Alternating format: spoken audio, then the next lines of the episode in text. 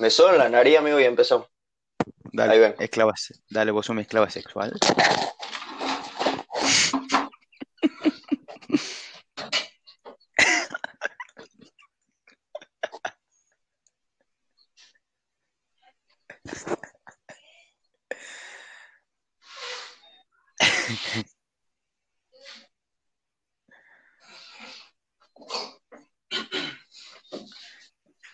Qué hijo de puta. Qué hijo de puta.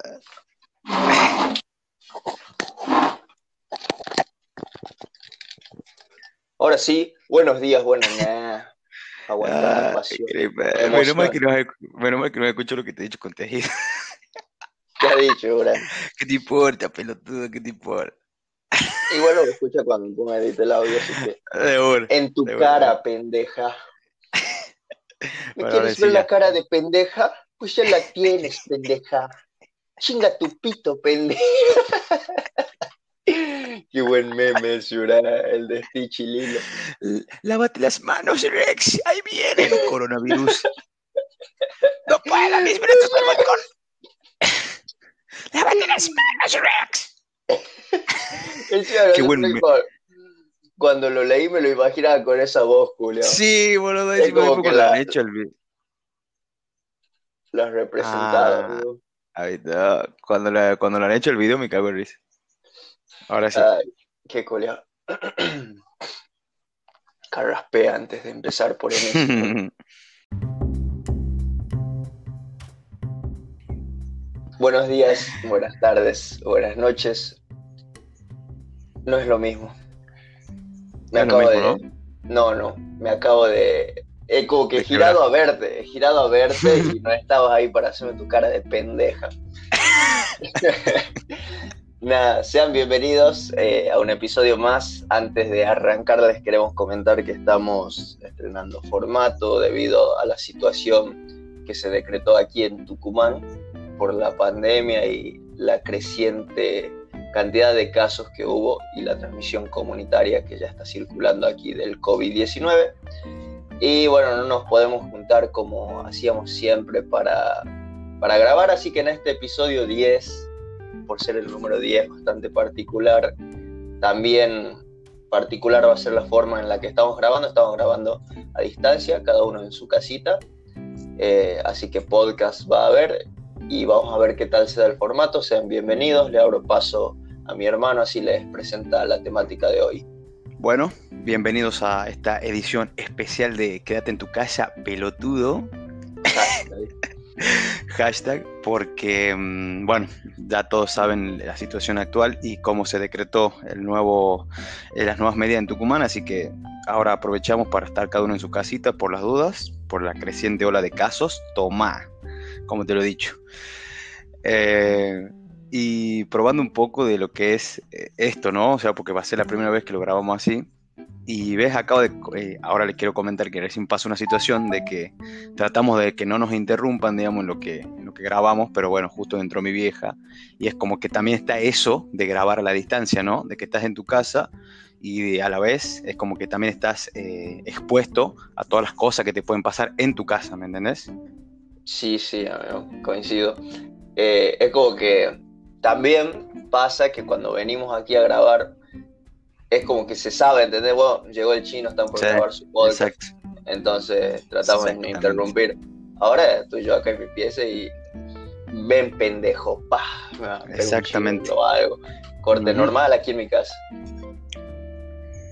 Sí, y bueno, el- ya como que querés que vaya introduciendo un poquito el tema, ¿o no? Y es, por A lo que favor. vamos, a los bifes, a lo que venimos, al hueso, a la corta y al pie. Bueno, el día de hoy nos reunimos virtualmente para tocar un tema que creo que yo, o sea, fiel- firme- firmemente creo que no es de controversia si se lo mira como lo vamos a abordar nosotros, ¿sí? Porque quizás se malentienda. Nosotros queremos hablar sobre la segmentación de género. ¿Es así o no? Perfecto. Y mira, introducís muy bien el tema diciendo esto de que puede llegar a generar controversia, porque yo creo que abordado desde una mirada racional no tendría por qué ser controversial. Sin embargo, en redes sociales, que es donde hoy más se manifiesta la gente ¿no? para expresar sus ideologías, se ve, sin embargo, bastante controversia en relación al tema. Y bueno, para empezar un poco con esto, nosotros hablamos de segmentación en, lo que sería el hecho de la palabra misma de dividir, de separar por distintos motivos, como por algo particular o como por alguna tópica. Y creo que no sé si lo voy a arrancar bien o vos tenés algún tema aprendido, pero yo quería como que para generalizar un poco, queremos básicamente tratar un poco de eh, mostrar nuestra postura con respecto a esto de esto es para tal género, esto es para varón, esto es para mujer, eh, lo que sea, ¿me entienden? Y creo que en eso se va a basar mucho de nuestro, bueno, en eso se va a basar el episodio en realidad, pero para que se generalice y se entienda un poquito más de a dónde vamos a querer llegar. Si no queremos hacer ninguna competencia ni nada, solo queremos ver y dar nuestro punto de vista sobre ciertas, ciertos parámetros sociales que están establecidos hace mucho y de que realmente yo, por, desde mi parte, por lo menos no estoy eh, de acuerdo. No sé, ahora sí puedes seguir eh, tú y tal vez un, no, podamos aportar un nuevo punto de vista que ayude a, colaborar también a su mirada y a la mirada en general de la sociedad. Así podemos ir eh, mejorando como, como, sociedad misma, valga la redundancia. Para introducir el tema, eh, y también es como arrancar desde las raíces, ¿no? Porque quiero que veamos el tema desde este ejemplo que, en nuestra sociedad se puede ver claramente de que el celeste o el azul es para los nenes y el rosa para las nenas. También digo arrancar desde las raíces porque esto se da mucho en la niñez de, de las personas, esta segmentación de género. Y acá yo tengo una anotación que dice, un mismo color puede tener diversos significados en una misma sociedad dentro de distintos espacios temporales. ¿Por qué hice esta anotación? Porque antes, en la antigüedad, antes de la Segunda Guerra Mundial, el rosa era, mira, justamente asociado de forma contraria a, lo que, a lo que tenemos hoy. El rosa, tal cual, era para los varones y el azul para las nenas. Esto debido a que el rosa lo asociaban a una, a una devenencia del rojo eh, asociado con la valentía, el coraje, la sangre, y el azul a las mujeres por pureza, fidelidad, etc. Se cree que esta asociación empezó en el siglo XX en Occidente, después de la Segunda Guerra Mundial. Los comerciantes presionaron con la idea rosa para las nenas, azul para los nenes, porque les convenía. Esto es una anotación que tengo aquí. Y sin embargo, eh, también estuve leyendo que estudios revelan que la, que la mayoría de las personas tienen una falta de preferencia por el color rosa, independientemente de su género. Entonces, ¿a qué quiero ir yo con esto? Y bueno, con estos datos de color que les ponía para introducirnos en el tema, que antes tenían esa concepción de que el rosa era para varones y después los comerciantes por una conveniencia propia de, su mercado eh, empezaron a presionar que el azul era para los varones, porque si lo ven así, hoy en día eh, es más fácil segmentar en el lado del comercio. Es algo mucho más sencillo para ellos en su producción. Y si nos venimos ahora al presente, lo tenemos asociado al rosa a las mujeres. Entonces, en una misma sociedad, en distintos espacios temporales, eh, generaron esa asociación que la puedes llegar a ver innecesaria por el ejemplo mismo este que les doy. Es más, eh, por ejemplo, bueno, siguiendo el, hecho o el hilo de, los colores, es como que en parte vos también te pones a ver con respecto a la historia y decís, qué es lo que cambia, o sea, qué es lo que cambió. Y si algo había notado es eso, de que, o sea, vos diste la parte más histórica, o sea, el comienzo, comienzo, y hay un momento en el, como, como vos decís, que debido a las grandes marcas o a los, las grandes, a los grandes almacenes que existían en ese momento, y ahora estoy hablando de la década de los 30 más o menos, fue cuando se empezó a, realizar esta segmentación directa, ¿no? De que el rosa para las nenas y el azul para los nenes, pero como por decir vos, o sea, por mero capitalismo y mero hecho de segmentar para facilitar algunas cosas. Yo creo que, a ver, si bien eh, sinceramente creo que el color tampoco tiene mucha incidencia eh, en lo que sería, una, no sé, una manipulación cotidiana de la vida, eh, pero sí que pesa mucho por ahí en lo que es la carga social que se le da, ¿no? Porque el color en sí meramente es un color, es una pigmentación de, luces que llevan a, a tener eso, a verlo así y que se lo asocie tan fuertemente con algo, o sea, que se le dé tanta carga simbólica y social, es como que, o puede ser tanto bueno como malo, lo veo, ¿no? O sea, de que mm, se cargue tanto a una, o de última, a, una, a un niño, nace, y se le implante tanto en la cabeza que esto es así porque sí, y esto es así porque sí, como los colores, es como que lo creo muy necesario si bien no es nada que le pueda influir en absoluto, o sea, estamos hablando de un color, ¿me entendés? ¿Me explico bien o no?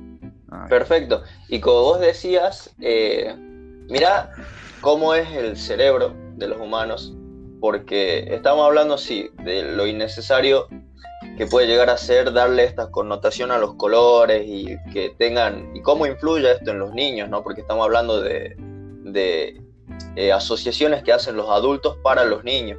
Que por ejemplo un niño, no sé, vaya a la escuela con una mochila rosita y los compañeritos ah, tienen mochila rosita, eh, asociando que eso es de mujer y que eso puede llegar a estar mal. Yo creo que ahí empieza a nacer el error de, esta segmentación de género que hace la sociedad y que no necesariamente la sociedad eh, que, nos, que nos compete como personas, sino la sociedad comercial porque esto, como les cuento, arrancó desde la industrialización, después de la Segunda Guerra Mundial, y no es nada más que, una facilidad del, capitalismo para poder vender más eh, y sin tener que esforzarse tanto en decir, a ver, eh, ¿qué puedo crear? Y acá hago un pequeño paréntesis para recomendarle un capítulo del de la serie documental Abstract de Cass Holman, eh, Diseño para Jugar, que es una chica que hace mm. juguetes sin género, que son para cualquiera para expandir la mente. Hoy en día no tenés juguetes sin género. Tenés juguetes para mujer y juguetes para varón, que son más fáciles. Un camioncito para, para el nene y una cocinita para las nenas, que a mí me parece una pelotudez inmensa y te juro que me, me, enerva, me enerva que tenga que ser así, eh, que tengan que limitar la capacidad de los niños pero antes de que pasemos a esa parte de la segmentación de género, cómo también afecta eh, en el sector de la industria y cómo afectan a los niños, quiero que hagamos un ejemplo con los colores, que es por lo que les decía, eh, de sensible que puede llegar a ser la mente humana hacia estímulos externos. Hagamos este ejercicio. Fíjense cómo nos afectan los colores al punto que si hoy en día nosotros vemos a un bebé varón vestido de rosa, vamos a pensar que es una nena, por las pocas eh, diferencias que tenemos cuando somos bebés. Entonces ahí quiero que hagamos ese ejercicio práctico de pensar cómo nos afecta la cultura en la que vivimos, a pesar de que en otros espacios temporales esta cultura puede haber llegado a tener otras creencias es verdad.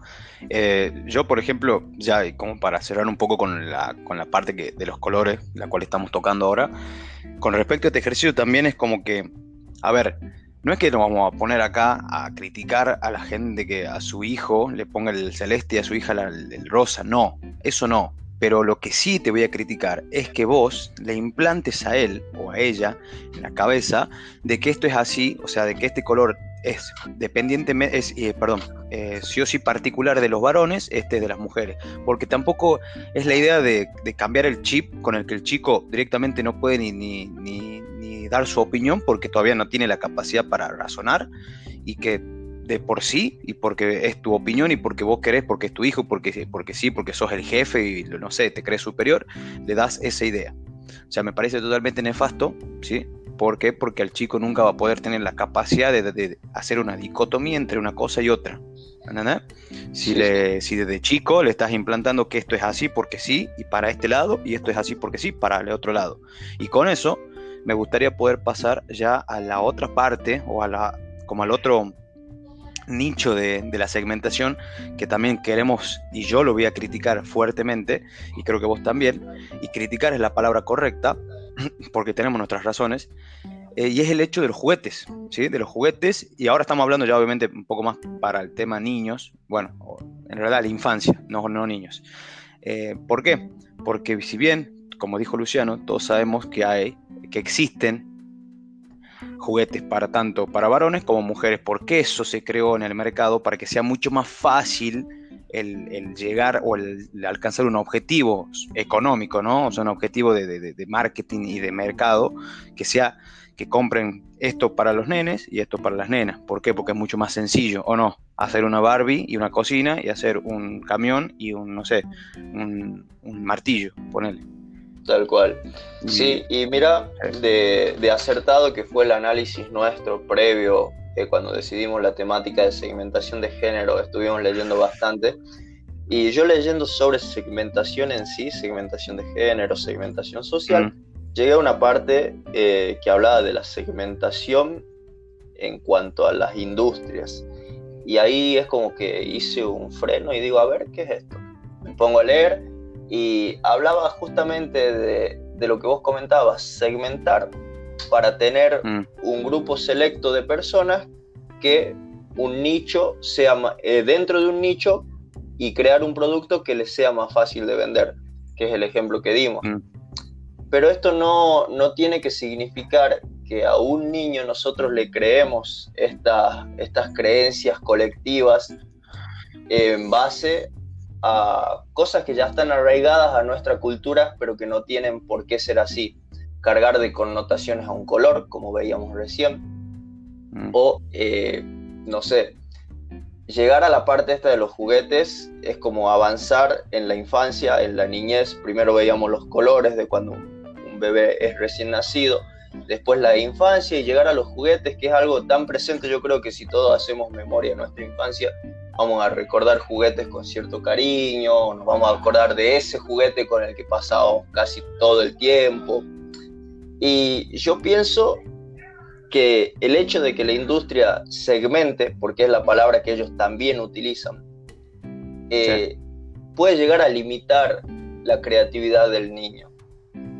Y hay videos en internet que mientras leía sobre el tema me, me gustaban mucho, por ejemplo, un video en Estados Unidos de una chiquita que tenía, debe ser unos cuatro años, pero vos la escuchás hablar y decís, qué loco, parece, no sé, una chica de, de 15, enojada que, que, todos los juguetes en el sector de nenas, entre comillas, eh, eran rosas. Y la chiquita decía, estoy muy enojada, las industrias hacen esto para que nosotros no podamos jugar a construir casa, no sé qué, y juguemos con una cocinita. Estoy muy enojada, decía la chiquita.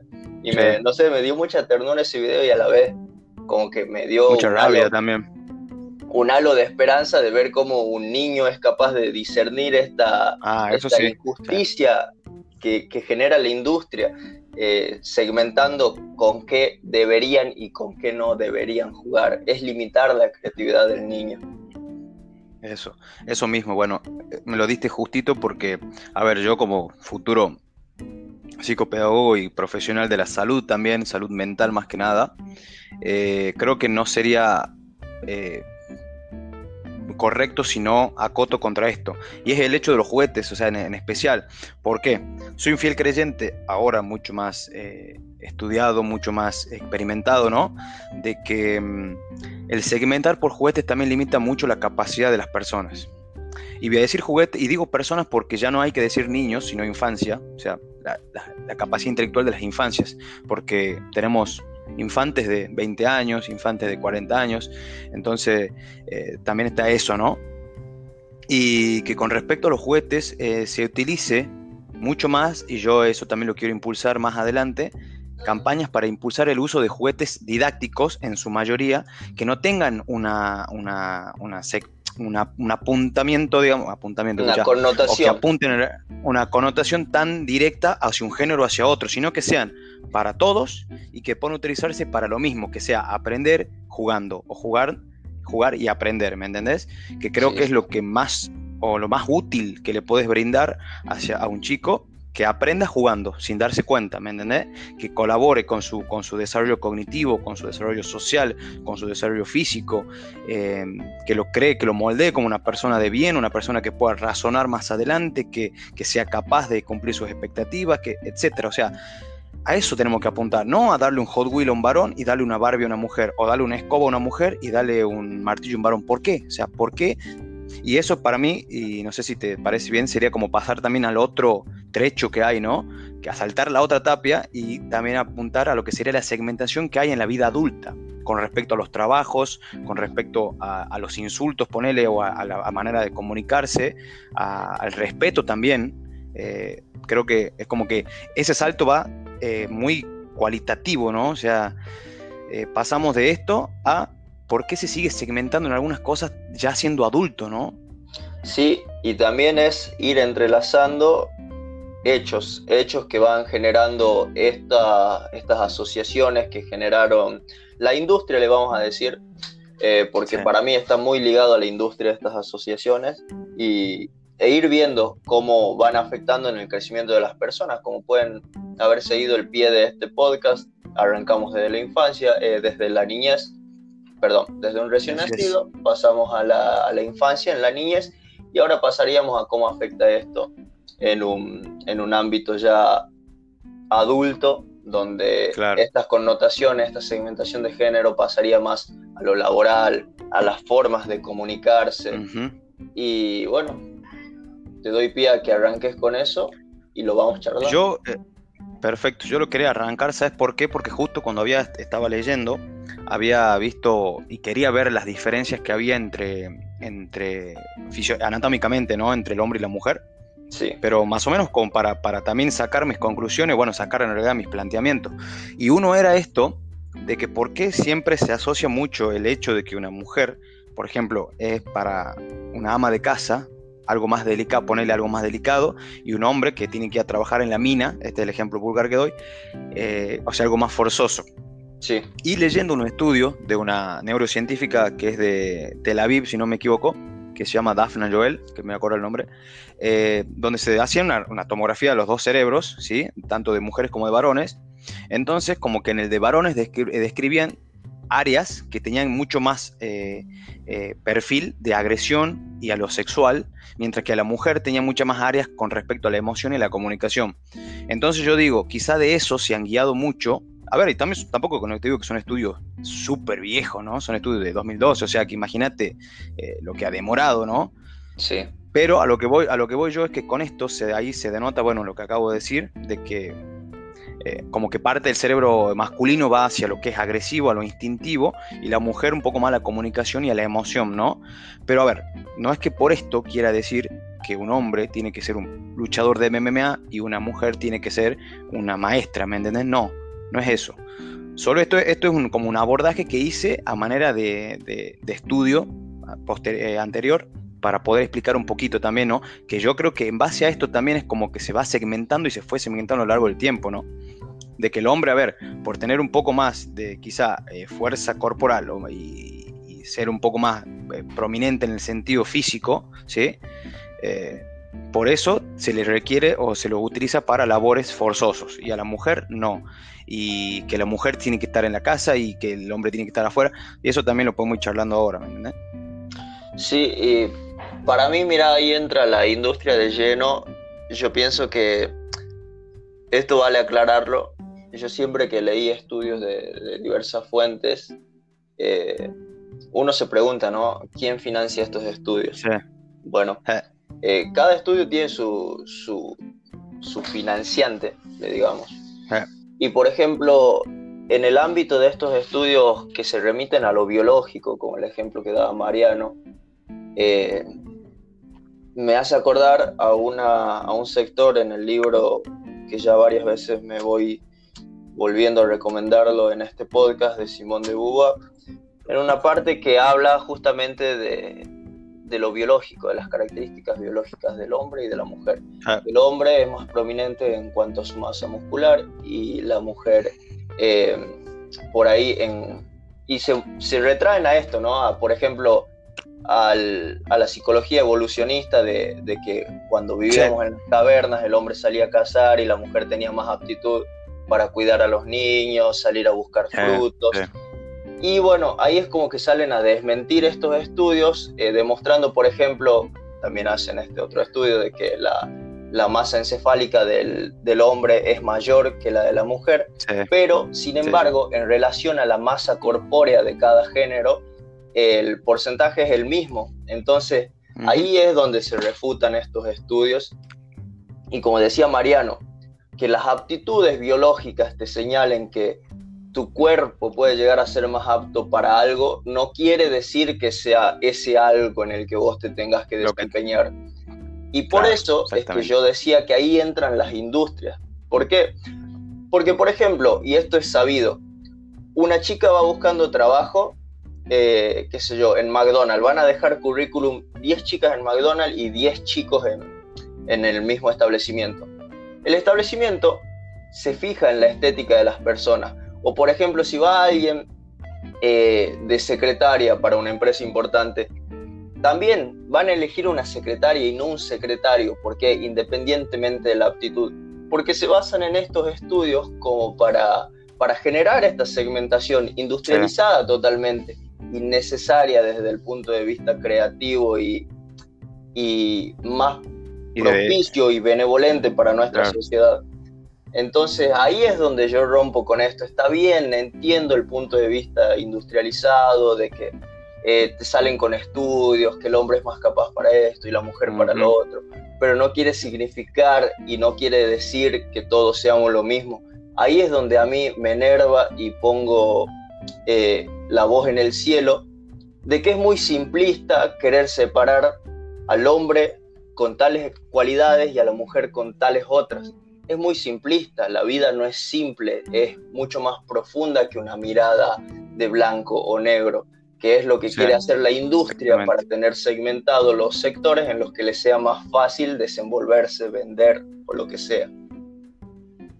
Sí, además yo creo que, bueno, también un poco lo que vos dijiste, de lo de la industria, también es muy, muy hegemónicamente fundante, ¿no? O sea, se refiere mucho también a, la cara visible que se da y siempre van a preferir una cara hegemónicamente linda y alguien hegemónicamente fuerte y capaz, etcétera, etcétera, como si fuera que otra persona no lo puede lograr y lo puede desempeñar mucho mejor, ¿no? O sea, también te hecho, eh, también hay mucho que me doy cuenta de que hay mucha eh, discriminación con respecto a eso, de que directamente alguien que está a la cabeza de alguna industria o de algún proyecto de, que no sea hegemónicamente lindo, ¿sí?